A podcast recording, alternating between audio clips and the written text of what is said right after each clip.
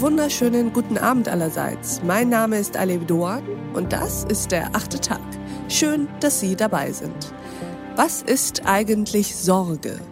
Sorge, das ist zum einen die Versorgung oder das Stillen gewisser Grundbedürfnisse, Pflege anderer Menschen, das sich kümmern um Kinder oder die Hilfe, die wir Schwächeren zukommen lassen.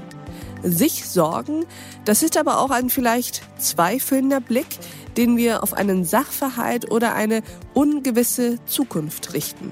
Unser heutiger Gast hat sich mit den mannigfaltigen Facetten der Sorge beschäftigt und deswegen habe ich ihn uns eingeladen. Herzlich willkommen im achten Tag, Christian Berger. Hallo und vielen Dank für die Einladung. Wie schön, dass Sie da sind, Herr Berger. Würden Sie sich uns mal kurz vorstellen?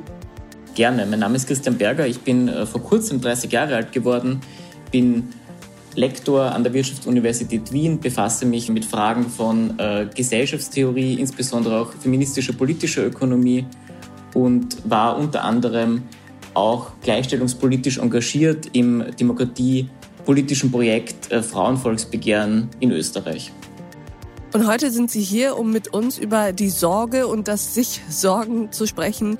Beginnen wir doch mal mit einer Begriffsklärung. Was eigentlich ist Sorge? Ist es ein Gefühl und gleichermaßen auch eine Tätigkeit? Ja, und noch viel mehr.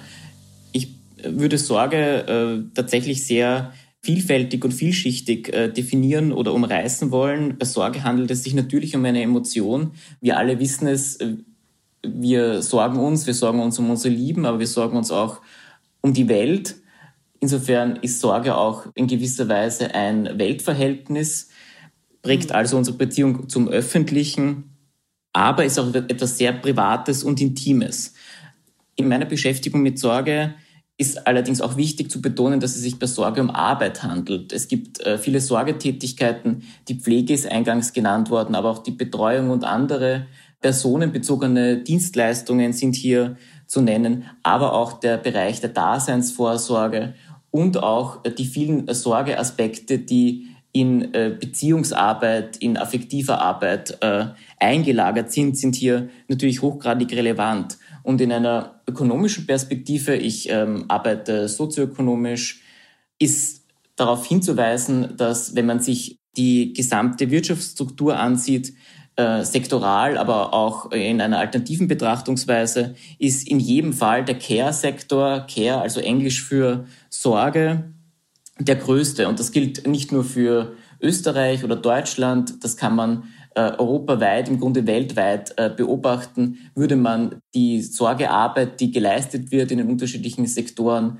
monetarisieren, ähm, dann würde der Sektor Sorge 30, 40 oder mehr Prozent der Gesamtwirtschaft ausmachen, ist also auch ein Wirtschaftssektor mit einer enormen Bedeutung für das Funktionieren und das Gedeihen von Gesellschaft.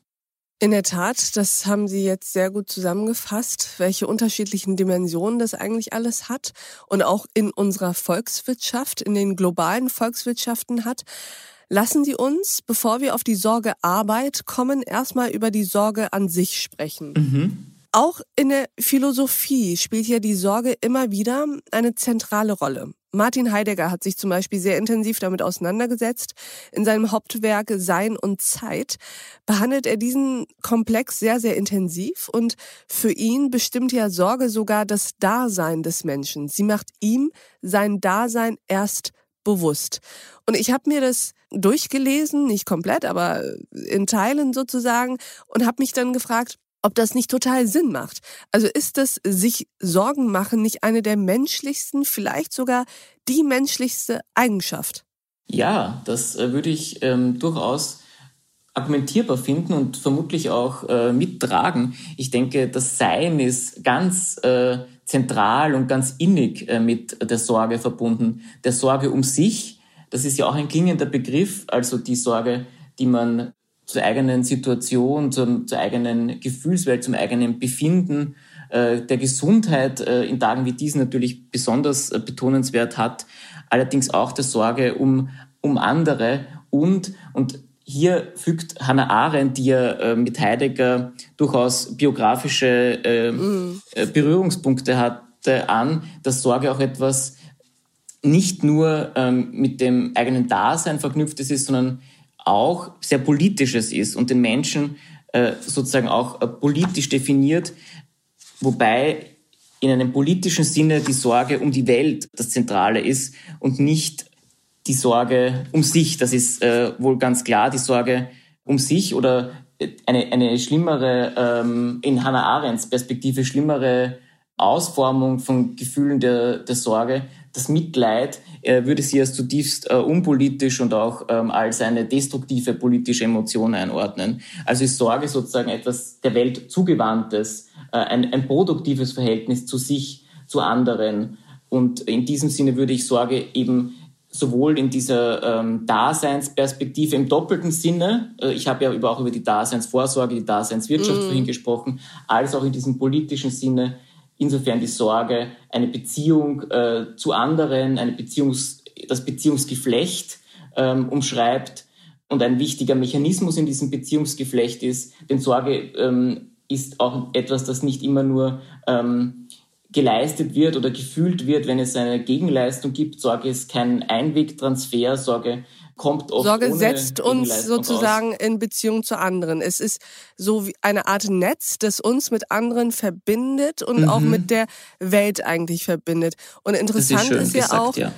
Interessant ist ja auch, dass sich Sorgen machen ja nur kann, wer überhaupt ein Bewusstsein für sich und mhm. die Welt um sich herum hat und auch ein Bewusstsein für Zukunft, also für Zeitlichkeit hat und auch für seine eigene Endlichkeit. Denn das ist ja sozusagen der äh, Endpunkt der Sorge. Also die aller, allergrößte Sorge ist natürlich die des Todes. Und das können ja nun wirklich sozusagen nur Menschen schon mhm. vorausschauend sich Sorgen um ihren Tod machen. Ja, die, die Zeitlichkeit ist, denke ich, auch eine sehr wichtige Dimension äh, von Sorge. Sorge verstehe ich und thematisiere ich ja ganz stark als Sorge um das Lebendige. Und mhm. ich glaube, da haben Sie etwas angesprochen, das sehr bedeutsam ist. Die Sorge um sich, aber auch die Sorge um andere sowie die Sorge um gesellschaftliche Verhältnisse haben ganz viel damit zu tun, dass man sich um Endlichkeit, um Vergänglichkeit und auch um die äh, Brüchigkeit und Instabilität äh, von Verhältnissen äh, sorgt.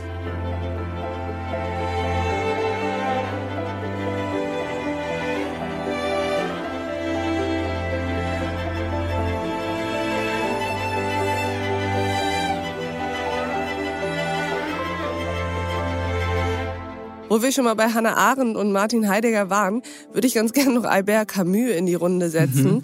Der hat ja die Existenz des Menschen erfrischenderweise als generelle Absurdität bezeichnet, was ich immer sehr, ähm, ja, irgendwie einen erfrischend anderen Blick auf die gesamte Philosophie sehe.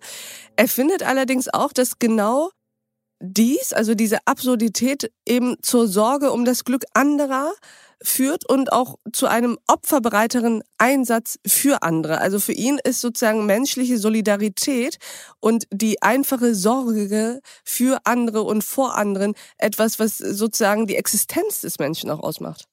Ja, ich denke, die Sorge um das Lebendige, um diesen äh, Begriff nochmal zu wiederholen, die ist ähm, etwas äh, Existenzielles und äh, geht in dem, was Camus gesagt hat, äh, durchaus auf und ist so ist in dem Sinne auch, denke ich, strukturierend. Ähm, das stimmt, aber ich halte das für etwas gar nicht äh, so Schlechtes. Und ich, äh, um jetzt noch jemanden mit an den Tisch zu setzen, äh, ich habe ja vorhin den Begriff der politischen Emotion äh, bemüht. Das ist natürlich ein Begriff, der an Martha Nussbaum und ihre äh, Theorie der politischen Emotionen anknüpft.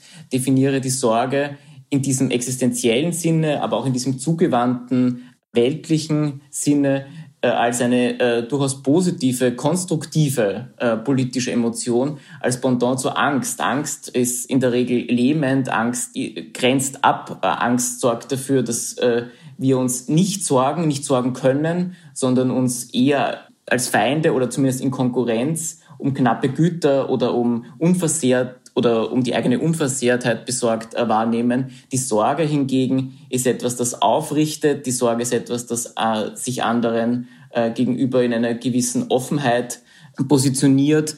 Die Sorge ist sozusagen immer nur über eine Beziehung denkbar, die, wenn auch kritisch, so doch auch konstruktiv ist.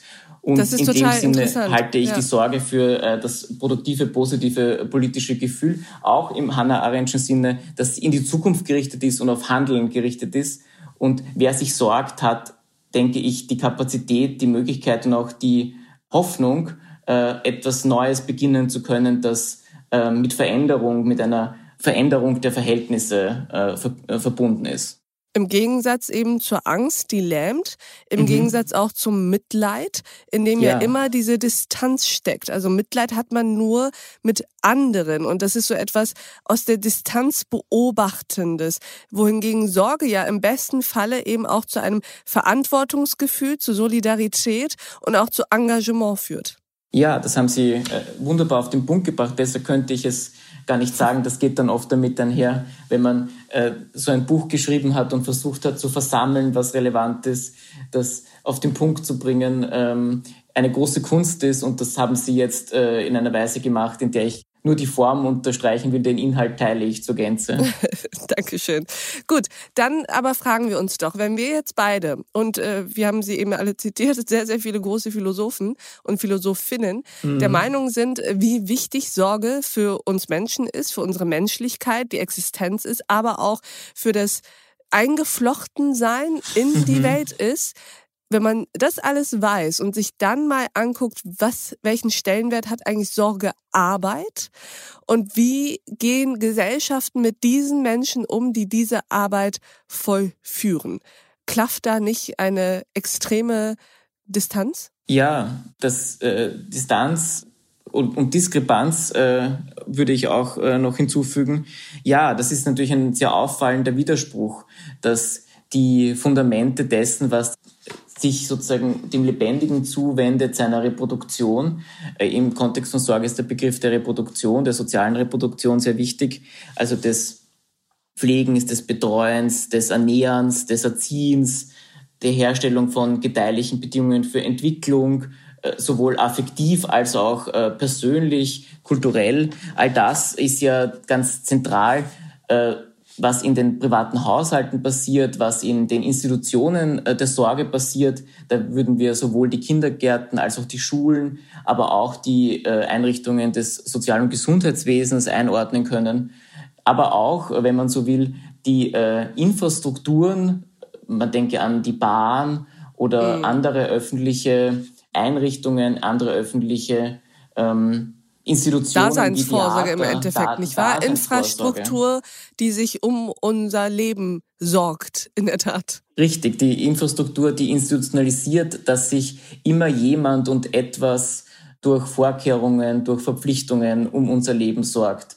Genau. Äh, und diese Bereiche sind leider äh, vernachlässigt. Das sind Bereiche, in denen. Aber Herr Berger, ähm, wie konnte das passieren? Wie konnte es passieren, dass wir zu einer Weltgesellschaft geworden sind? Das ist ja nicht nur ein deutsches oder österreichisches Phänomen, sondern in wirklich vielen, vielen Kulturen also Kulturen mhm. weniger, aber in vielen, vielen Staaten, sage ich jetzt mal, ein Phänomen. Wie konnte es passieren, dass wir diesem Bereich, diesem so sensiblen und wichtigen Bereich unseres Lebens so wenig Aufmerksamkeit und auch so wenig Wert schenken?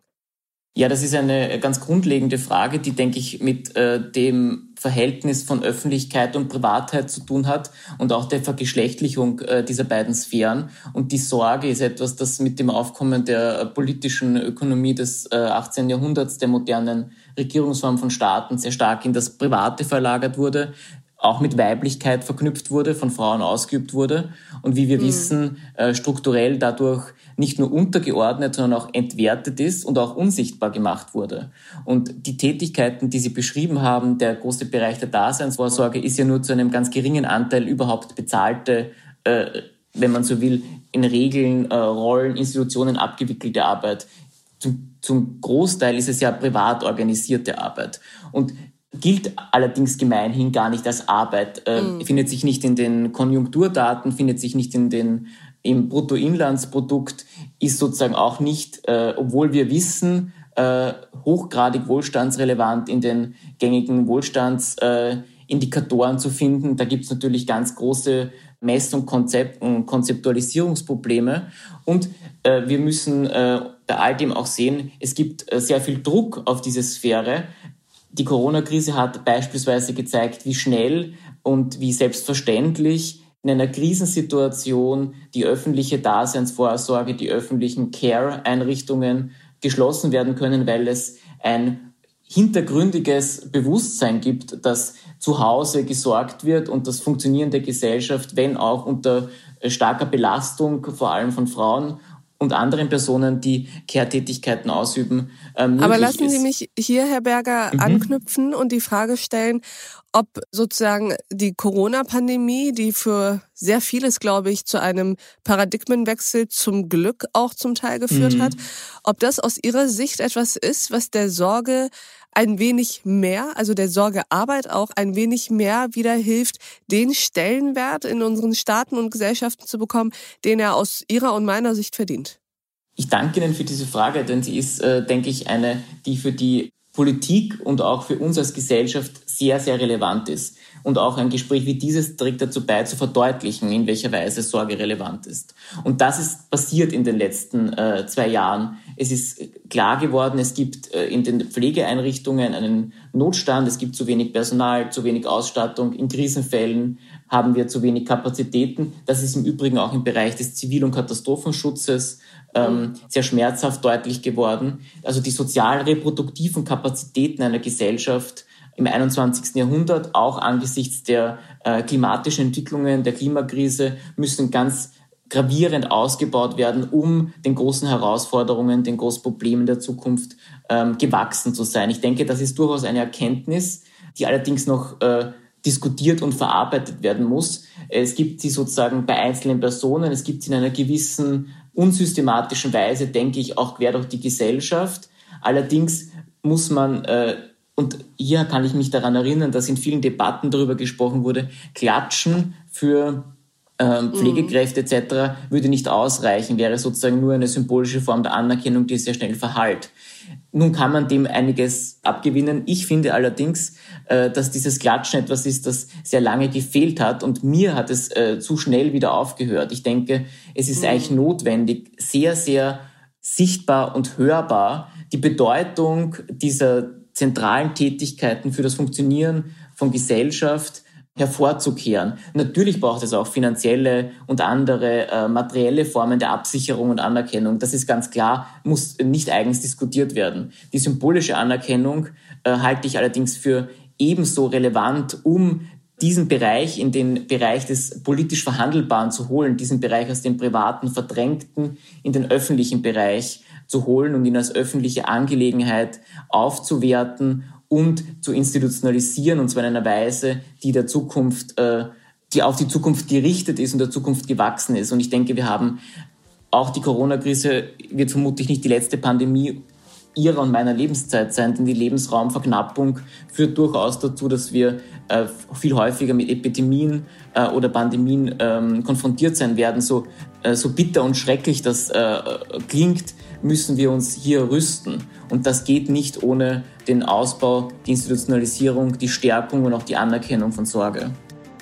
All dem kann ich mich im Endeffekt nur anschließen. Ich fand auch Ihre Argumentation sehr interessant, weshalb das Klatschen auf dem Balkon eben nicht nur etwas zu belächelndes ist, was mhm. niemandem hilft, sondern etwas, was auch einen Wert an sich hat und viel öfter stattfinden sollte.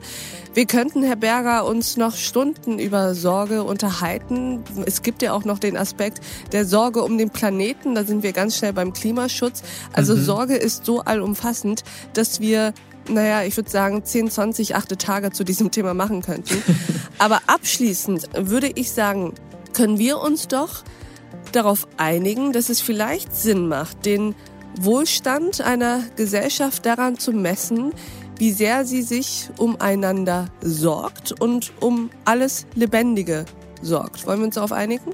Darauf können wir uns sehr gut einigen. Ich glaube, der Reichtum äh, der Beziehungen und der Reichtum, den uns Sorge äh, verschafft, ist ungleich höher als andere Formen des Reichtums, äh, auf die wir uns in der Vergangenheit verständigt haben. Darauf können wir uns sehr gerne einigen. Danke für dieses wirklich vielfältige, gehaltvolle Gespräch.